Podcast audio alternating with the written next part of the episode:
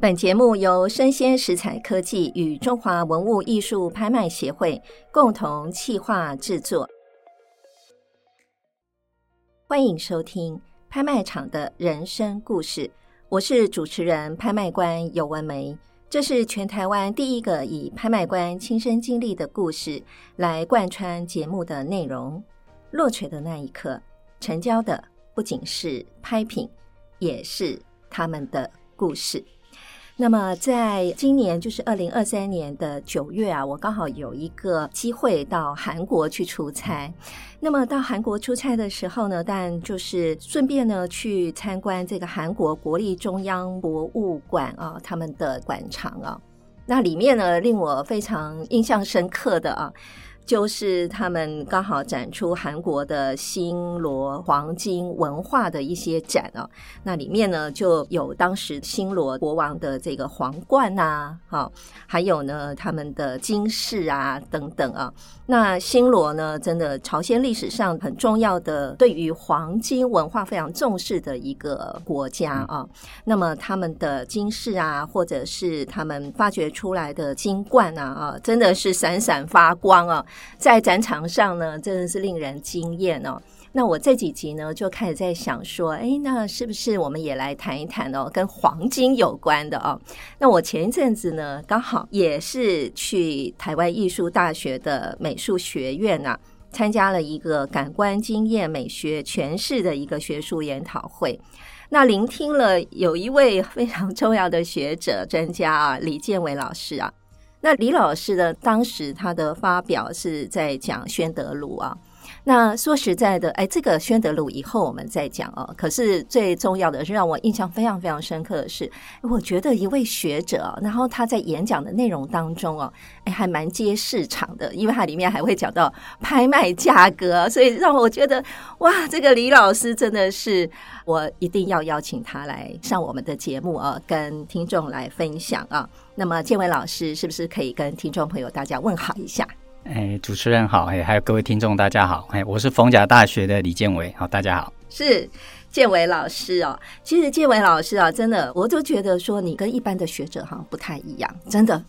因为呢，建伟老师呢，他除了是目前担任逢甲大学的文化与社会创新硕士学位学程的专任教授啊对，那同时呢，他也是文化资产跟文物保存研究中心的主任。那么他的专长呢，哎，这可厉害了，是研究台湾的文物的普查。我觉得这个真的是要很有经验，也很有耐心，而且最重要也要有一个非常坚强的团队啊。那还有台湾民间的宗教文物，还有呢，就是跟今天的主题比较有关的中国金银器跟中国古代的物质文化的一些研究啊。这个建伟老师也有很多很多的发表哦。是，对，那待会儿我们在节目当中，我们也可以聊聊老师研究的一个成果、啊，让我们听众呢也有所学习啊。那首先呢，我就想来请教一下老师啊，您的专长是研究中国还有台湾的金仪器的研究啊。那因为我们这一集想先谈一谈金器啊，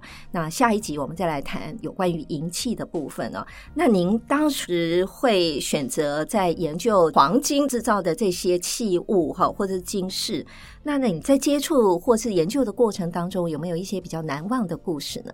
然哦后应该是我本来在硕士期间，本来做的研究是西周的玉器。哦，那西周玉器，我当时就是跟黄春梅老师在做西周玉器哈。那考上了南艺大的博士班之后呢，当是时也跟黄老师有讨论说，早期的这个古代的物质文化里面，比方说陶瓷器或玉器，或者是其他器物，其实谈的都很多。嗯但是有一块，其实在大多数的研究里面比较少去关注的，就是中国早期的这一段贵金属，它怎么进入到中国文化的脉络里面来。是是，那当然，我们说唐代以后的很多的金银器谈的就多哈、哦，嗯所以先秦时代这一段谈的少，又加上这一段时间，它怎么是从边陲进入到中原这一块，所以当时的这个研究大概就是跟老师谈完之后呢，嗯就开始转向对于中国先秦时代的这个金银器这样的一个讨论哈、那嗯比较特殊的是，因为中国只要是考古出土的金器，对绝大多数大概都是一级文物，啊，所以对我那时候的研究里面就比较没有什么机会能够上手。是所以大多数研究的方式不是通过读录，就是在各博物馆。用比较近的这种拍摄的方式。嗯哎，那唯一一个能够上手的，就是在陕西的韩省的梁代村，当时的瑞国大墓出土的时候，嗯哎，当时也跟老师们一起去那个地方，就到考古现场。哦那那个墓里面出了几公斤的黄金哇金器，是哎，所以就有机会第一次这么近的是上手金器，好，那个是比较印象深刻的一个对于金器研究的一个经验，这样我有看过一部纪录片啊、是但它也是中国的一个节目了啊、那里面刚好在挖掘。啊，它那个节目叫《正在考古中》还是什么的，反正就是一个考古的节目。然后呢，我就看到印象很深刻，他在挖掘汉代海昏侯的一哎个海昏侯大墓，大墓对，然后里面就出土了好多的金器。对，当然他拍摄真的就是第一历史现场嘛，哈，令人真的非常非常的深刻。是嗯如果以这个海昏侯大墓来说，嗯，哎，它应该是中国汉代以前所有的出土金器最多的一个墓葬。是那以我们现在来看说，哎，它出了一个金器，大概总重量可以达到一百二十公斤。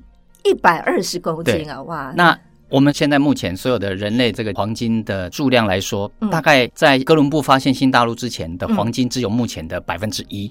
所以，如果用这样的方式，它的一百二十公斤的黄金储量大概是现在再乘以一百倍到一千倍这样的币值来看，哇，那是非常惊人的。那这个真的叫富可敌国是哈， 真的是这样子哦。老师，那我们就从一开始来讲好了，对就是说金器的话，看汉代的海昏侯的墓里面就有这么多的金器对，那我相信金器的整个历史，尤其在中国古代的一个发展哦，一定是在更往前哦。那中国经济的一些发展，在各历代有没有什么特别的特征，或者是典故或故事呢？对，其实如果以中国的各考古学文化来说的话，嗯，一般来说，金器最早出现的大概都会是在边陲地带，比方像甘肃地区或者是北方的这个嗯长城一线这个地区。是那出现的时候，大概都是以身体装饰的这个耳饰啊或鼻环这一类的为主。嗯那另外一个比较特殊的地区，就是在西南的蜀地，像三星堆跟金沙遗址嗯也出了很多黄金。嗯反观这个时期，大概中原黄金很多都是作为官饰啊，嗯或者是作为比较小的这种器物上的装饰啊，嗯车马饰。嗯嗯那一直到了西周晚期的时候，嗯我们可以看到黄金才变成器物，进入到男性贵族的装饰的传统。嗯那黄金什么时候开始大量被使用？大概从东周时代，黄金跟北方民族交流之后呢，越来越多，好，包括身体的代沟啊等嗯等这些，用黄金制作越来越多。嗯好，那当然说到了汉代以后，金已经变成是一个非常重要的一种，除了是装饰之外，也是货币。好嗯那其后到了汉代以后，大概整个中国的经济有两波比较重要的发展，嗯一个就是唐代，嗯那另外一个就是辽代哈，这个是被认为是公认最重要的两波发展。嗯那整个金到了明清时代以后，黄金饰品因为开采量越来越多哦，所嗯以它的黄金制品的数量逐渐增加。哦，开始有钱人哦，不只是贵族拥有黄金，一般人也大概可以去拥有这样的一个黄金首饰哈、哦。而且这些首饰跟前代不同是，它也开始出现我们在西方看到的，比方说像红宝石啊、嗯啊贵重宝石这一类的物件。嗯那整体来说，其实整个中国跟黄金来比的话，玉一直都是重点。哦也就是说，中国其实是以玉为主的文化，是所以黄金要进入到中国的这个装饰身体的脉络里面，它其实是经过很长时间的一段转折。嗯那这一段时间其实也跟西方文化、北方游牧民族或者是佛教传入有关，嗯特别是佛教，像佛经里面它有提到阿弥陀佛的身体是黄金做的、嗯啊，或者是整个西方极乐净土都是黄金为地，这种以黄金为尊的概念。进入到中国之后，才慢慢的黄金的地位，或者是金器的地位，才慢慢跟玉器平起平坐。嗯哦，乃至于后来有所谓的金玉同盟或金玉满堂这样的一种说法。嗯嗯，像老师刚刚一开始讲的哦，就是讲中国古代经济的发展的历史啊、是那当然，从考古啊，这个殷商时期好像就有一些金银器已经开始出现了、啊。那商周啊，这些金银器可能就是你刚刚有提到是男性的一些装饰品啊，所以一开始可能这些都是王公贵族是男性在使是用黄金的金器哦、并不是女性啊。那到了春秋战国的时候呢，因为那时候可能社会带来了一些比较重要的变化跟变革啊，所以那时候好像就开始有错金银这样子的器物也对出现了啊。那当然汉代我知道汉武帝那时候也有出金币嘛，对哈，所以黄金哎真的是开始成为一个大家互相交易货币的一个财值啊。那当然，魏晋南北朝啦、我们西域的交流越来越多的时候，那当然那时候可能金器它呈现的方式啊，就会令人耳目一新啊。哎，就是不仅仅是所谓的中国原来本地的一些形制，可能就是哎西域他们的一些形制啊，大家也会互相采用啊。那尤其到了唐代啊，那刚刚老师也有提到说，在宋朝的时候，这些金银器就开始市场化了，走入了民间哦。对，民间的大量的使用，那尤其是在清朝的时候、明清的时候，哇，这些金银器更是非常的华丽，而且有。宫廷风格啊，哎，尤其是在我们的拍卖市场上面啊，大家就会特别注重说，哎，这个是不是有宫廷的气息啊？那当然，金银器啊，刚刚老师提到这些哈、接下来我就要请教老师了。老师，您做这么多精细的这些研究，如果要请老师您选出三件你认为在中国历代的经济里面呢非常重要的三件呢、介绍给我们听众朋友的话，你会选择哪三件呢？啊、如果说三件的话，嗯首先我应该在商代，我认为最具代表性的就是三星堆的金杖跟金面具。哦，是那因为这个金杖以杖作为权杖，这个跟中原的习俗是非常不同的。嗯，再一个就是三星堆，我们看到这些铜人，有一个说法是它是神的祭祀的对象，或者是嗯不管是它是神祭祀对象，或者是它是作为一种所谓的人的一种形象描写。嗯他把黄金做成面具贴在物件上面，其实这种方式就跟在中原同时期作为官饰嗯，或者器物上的装饰这种增添器表的色泽的这种嗯用法，它完全是把它变成一种所谓的宗教化或者是神圣化，嗯这个是完全是不一样的一种用法。嗯，所以以，当然也有人认为说，三星堆用黄金这个文化，可能是受到中亚、苏美或者是等等这些文化的一个影响。是好、这个大概就是第一个，我觉得是比较特殊的。好，第二个，大概我认为以北方游牧民族来说，最具代表性的应该是在战国时期的北方游牧民族阿鲁柴登出的这个金冠。嗯，那这个金冠比较特殊，是它是整个是头上一圈，在顶上有一个很像是半圆形的冠，冠上对再有一只老鹰哦是啊。站在对这嗯对个对，冠上面，嗯对，站在冠上哦。那这里面其实也有一些很特殊的是，北方游牧民族，特别是这个冠里面表现的有这种所谓猎食动物的，像鹰啊、哦，或者是熊、格里芬等等。嗯另外也有一种像，比方说它周边就有马路等等嗯这样的一个题材，嗯这个其实也充分反映北方，比方是这种猎食跟被猎食的这样的一种二元对立的表现哦嗯，嗯跟嗯中原或者是南方这种表现比较是动物或者是装饰性的这样的题材比较不同。嗯嗯嗯，那尤其是这个金冠，它的重量也将近一公斤多，其实。哇那戴在头上挺重对的，对，对其实以游牧民族来说，嗯这个另一方面也表示说，他们当时已经开始在追求不是机动性，嗯而是机动性原来是可能是东周时代的这种专业化游牧民族刚出现的时候，他身上带的这个不会那么重，嗯，可是慢慢的出现一个所谓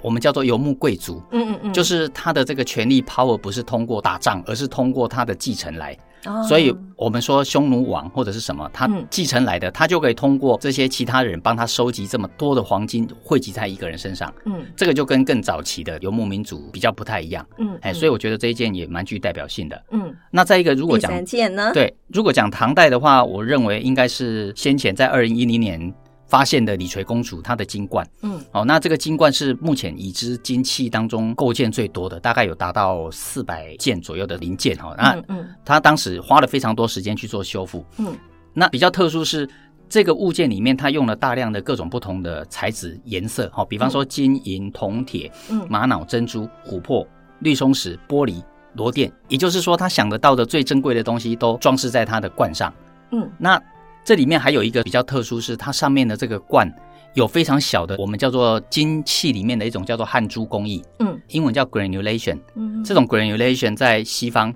从罗马帝国时代以后已经失传了。嗯可是我们在唐代可以看到，它用的比最早的 granulation 出现的罗马时代以前的 Etruscan 伊特拉斯坎文化，它上面用的这个金珠用的更多，嗯哎，所以它说明这个唐代对于金器，不管是制作工艺或者是视觉效果，都达到了大概是最巅峰的一种表现。嗯，老师刚刚选了三星堆的金杖跟金面具，然后呢，第二件呢，他选的是内蒙古阿鲁柴登的金冠了。第三届呢，他选的是唐代李垂公主墓的金冠啊、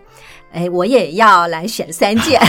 跟老师呢是互相交流一下。那这三件都是我亲眼看过的。 OK 对，那我记得我在二零一三年的时候，我那时候六月份。我去寿阳参加中国国际非物质文化节，那时候在成都举办啊、那刚好中间也有一些空档，我就自己跑去成都的金沙遗址啊的博物馆，因为是老师刚刚有提到嘛，对啊，早期三星堆还有金沙遗址。那么金沙遗址博物馆里面，当然它就是会在第四个展厅呢，它就会展出哇，它最厉害的镇馆之宝。那它镇馆之宝其中有一个呢，跟老师刚刚选择三星堆的这个面具也有一点类似啊，一个就是商周的大金面具啊，然后这个金面具呢，它反正你也知道，它就是一个金的面具，但是你会发现说，哎，其实这个面具呢，要戴的人呢，哎，可能他那个五官可能跟一般我们理解的中原的人可能不太一样，是大家都会觉得可能他的五官比较像西域的人或是对外星人之类的哈，所以大家就有很多的一个想象。所以我第一个选的呢是商周的大金面具啊，成都金沙遗址博物馆里面。那第二个呢，我也觉得很厉害，因为呢，第二个它就是一个镇馆之宝，就是商周的太阳神鸟的金饰，对不对是哈？那太阳神鸟的金饰呢，其实大家如果说听众上网去看的话，哎，你一定常看到金饰的一个图案，因为金饰的图案呢，后来就是被大量的运用啊，作为像成都的一些重要的活动啊，识别系统嘛啊，我觉得太阳神鸟的这个金饰呢，而且大家会觉得说，哇，在那么早的那个时间啊，它整个的设计，整个画面是非常的动感的哈、都会觉得说，嗯，即便是现在看起来也都是非常具有时代性的一个对设计图案哦。所以我选了这两个之后呢，第三个呢，我也觉得这个是非常具有代表性，尤其是像我女生啊对来选这一件，大家应该没有话说。第三件呢，就是我在河南博物院，哈，二零一四的时候，我那时候去河南博物院演讲。然后呢，院长他当然演讲完一定要去看一看他们的馆藏啊。那唐代武则天的除罪金鉴啊，我相信老师应该对也有对这个有所了解啊。那这个呢，就是唐代武则天的除罪精简啊。其实她的这个精简呢，故事是这样子啊，因为在一九八二年的时候五月啊，那那时候呢，有一位农民啊，然后他在河南的登封，好、登封是哪里呢？就他就想少林寺就是对在登封，对不对？哈，登封的上面呢，就是哎，他去嵩山啊采药。然后那个时候，他就在山顶啊一个石缝当中呢，发现了纯黄金的嗯嗯这个剪片。然后后来呢，他就交给了文物单位之后，哇，这个文物单位说，哇，这个可厉害了，这个就是当年呢、武则天啊呐、他去嵩山啊，那时候他去封禅祭天嘛，嗯哈、他就把他的愿望还有他想要跟上天讲的话哦，就刻在那个金简上面，然后他就命人呢把它往嵩山底下丢嗯，哎、就没想到呢，就刚好插在一个石缝上，然后这个石缝上呢，在一九八二年被发现了。然后当年呢，在发现那个金简上面呢，上面是有落款的。那落款对照我们的西元呢，大概就是西元七百年。 对所以西元七百年的文物呢，到一九八二年被发现啊，也真的是非常上天的巧合。是所以我就选了这三件呢。这三件呢，一个是商周的大金面具，对然后一个呢就是商周的太阳神鸟金饰，然后另外一个呢就是唐代武则天的除罪金鉴。哎，我也选了三件， 跟老师交流一下。哎，其实前面两件当时发掘的时候我也上手过，哇，哎也看好过棒哦！对对对真的是羡慕羡慕。哎然后呢，你那是上手什么感觉？哎，应该是神太鸟阳绕神鸟太阳神鸟绕日的这个图像，是它虽然看起来很简单，可是从它的剪影的线条，用镂刻的那个，嗯去掉背景的那个，是有点像是是剪纸的这对个做对法，对对对，它去掉的那个痕迹，其实是看不出任何篆刻的痕迹。哇，厉害是厉害在它应该是同一个线条，它可能是用尖锐的物件画了几十次到上百次，用这种画的方式把它画开。嗯它并不是用锤子或者是用金属的钻头用打的，嗯因为那种打的时候边缘会呈现锯齿状，对但是那一件完全没有这个痕迹，嗯所以那个是比较特殊的做法。哦，所以在当时的工艺就已经是非常的先进了哈、是，哎，它哦对并不是用这个站头在上面对对用打对的对方式下去把它打开来，是是哎，这个是比较特殊的。嗯，难怪那个线条啊感觉就是非常的利落啊、是而且是那个动感十足啊对。各位听众有兴趣的话，真的可以自己上网去 Google 商州太阳神鸟的金饰啊，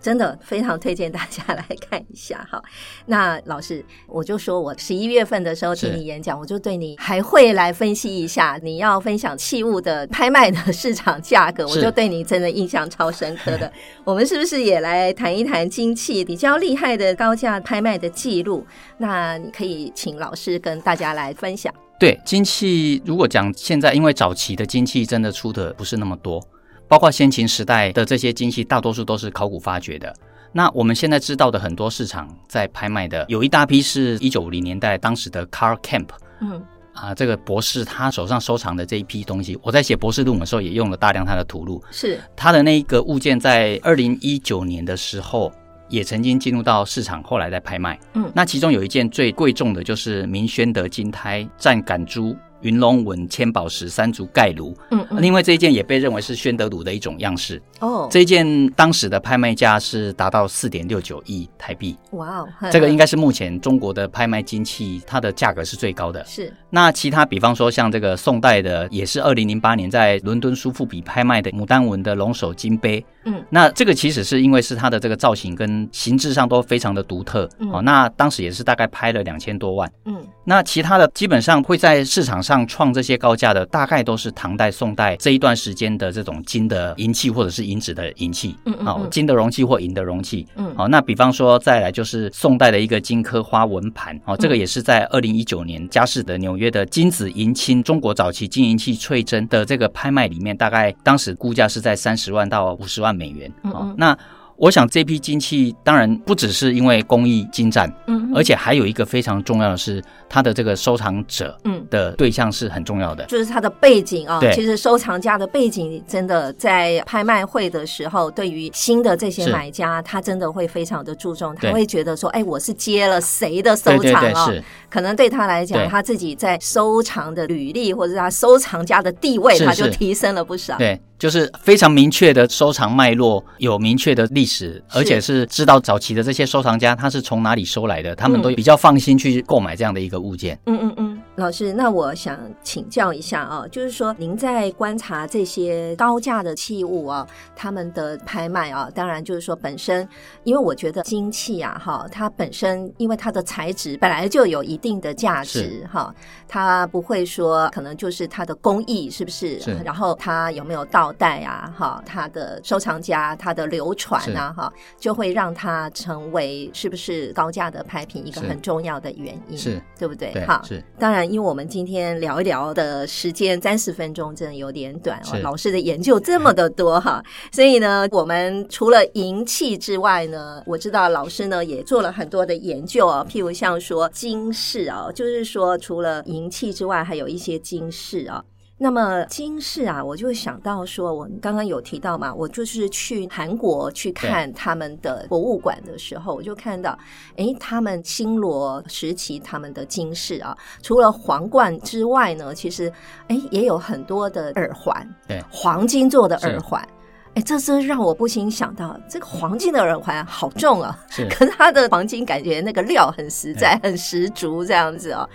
哇，很多的黄金啊，其实戴在身上呢，就是会让人家觉得说，嗯，非常非常的尊贵啊。老师，要不要聊一聊您所研究的金饰啊？那包括啊，我知道老师您也对于台湾传统的这些金饰啊，也有所研究，你也发表了很多相关的文章，包括了台湾传统金饰啊。金饰、银饰的一些初探啊，是等等，有很多的发表。那我们最后是不是保留一些时间，让老师也来聊一聊啊？您所研究的金饰啊，包括中国的啊，或者是台湾的，都可以哦跟听众朋友来分享。哎，好，应该是说，我觉得以台湾的这个金饰来说哈，嗯台湾其实早期原住民时代已经有出一些金饰哈，比方我们讲在早期的荷兰文献里面曾经看过，嗯，他们看过台湾原住民身上有戴金饰，哦，哎，比方说东部地区有一些原住民，他们有发现哈，甚至文献里面有提到金鲤鱼这样的一个说法，说金缠成一个鲤鱼的样子哦戴在身上，是，哎，啊，这个是早期我们对于台湾的金饰的一个认识。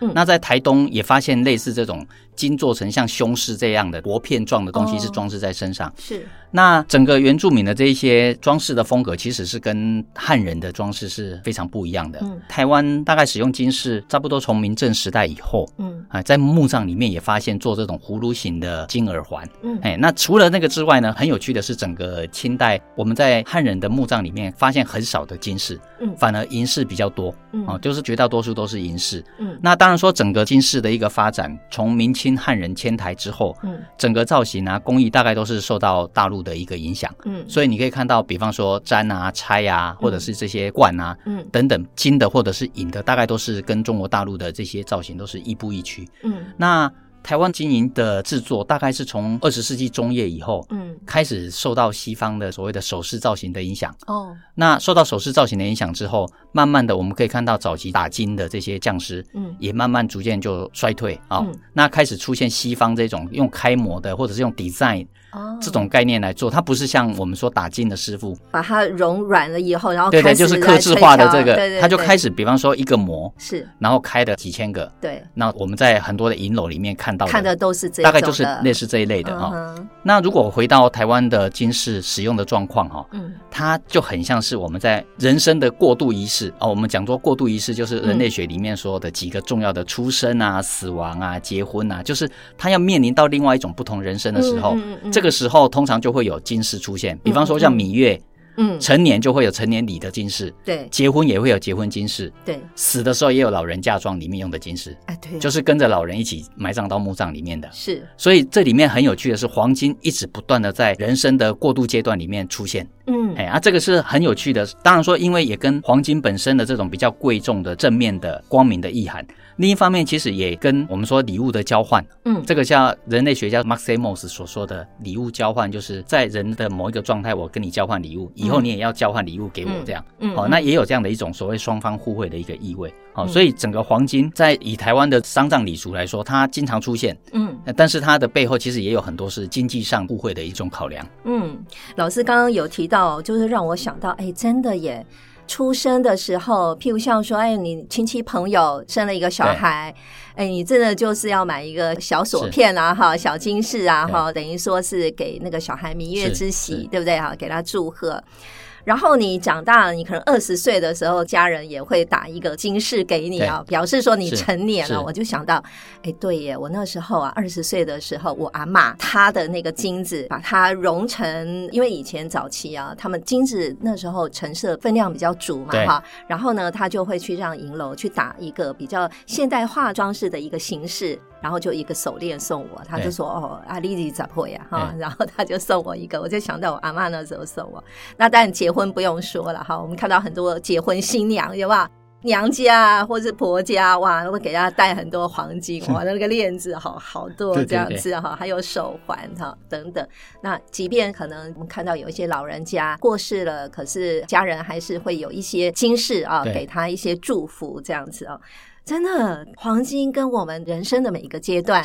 真的都很有关系哈、谢谢老师啊，提到这一个啊。那最后呢，我们拍卖会人生故事小领悟啊。常常呢，我们就想到一句话说，勉励大家啊，虽然暂时呢你的才华没有被别人看见，但是呢你还是要继续努力哦。好、那它有一句话叫做“是金子就总是会发光”，对不对啊？那这一句话呢，其实是十九世纪德国的哲学家尼采啊，他讲的一句话。他那时候其实他原话是讲说，是金子本来在哪儿呢也会发光啊。后来呢，我们大家就来引用哈、这句话呢，来勉励人家，就是说金子呢形容一个人的人才啊。那在哪里呢？只要是保有你自己的价值是哈，不管是你被埋没了多久啊，你的价值在那里，早晚就会被发现。所以呢，最后我们拍卖会人生故事小领悟呢，就是要引用金子哦，是金子就会发光。好，落锤的那一刻，成交的不仅是拍品，也是他们的故事。我是主持人、拍卖官尤文梅，非常感谢我们李建伟李老师来出席我们今天的谈金光闪闪的话题。谢谢主持人哈，还有谢谢各位。邀请您继续锁定我的 Podcast 节目《拍卖场的人生故事》，感谢您的收听，期待下一次与您空中相遇，拜拜。嗯，再见。